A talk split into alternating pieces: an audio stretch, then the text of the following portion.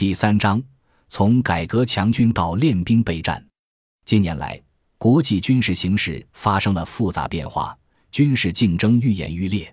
美国重拾冷战论调，大肆炒作大国竞争概念，对其全球军事部署作出重大调整，将军事力量集中到印太、欧洲和中东三个关键地区。其中，印太地区的力量不断集聚，直接加重了中国的军事压力。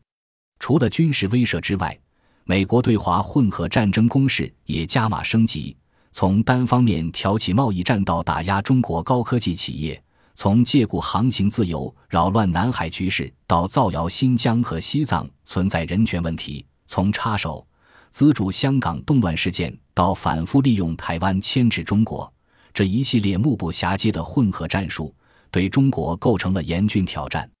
与此同时，近年来美俄紧张局势升级，特别是2019年8月，美国退出中导条约，美俄矛盾全面升级，进入对抗新时期。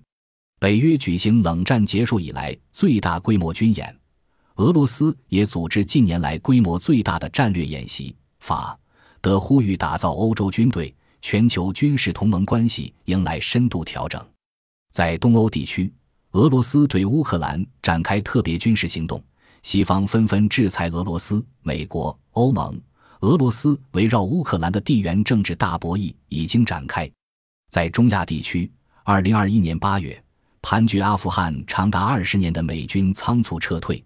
阿富汗塔利班以迅雷不及掩耳之势重掌政权。对该地区的地缘政治军事格局产生深远影响。在中东地区，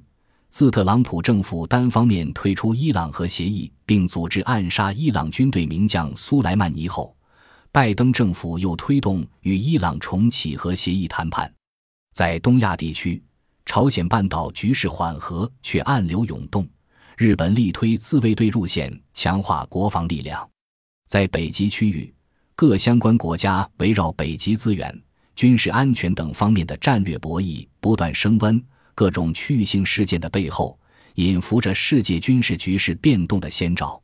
在此背景下，中国强化练兵备战，提升体系作战能力，稳步实施军民融合战略，在建军治军方面取得显著进展。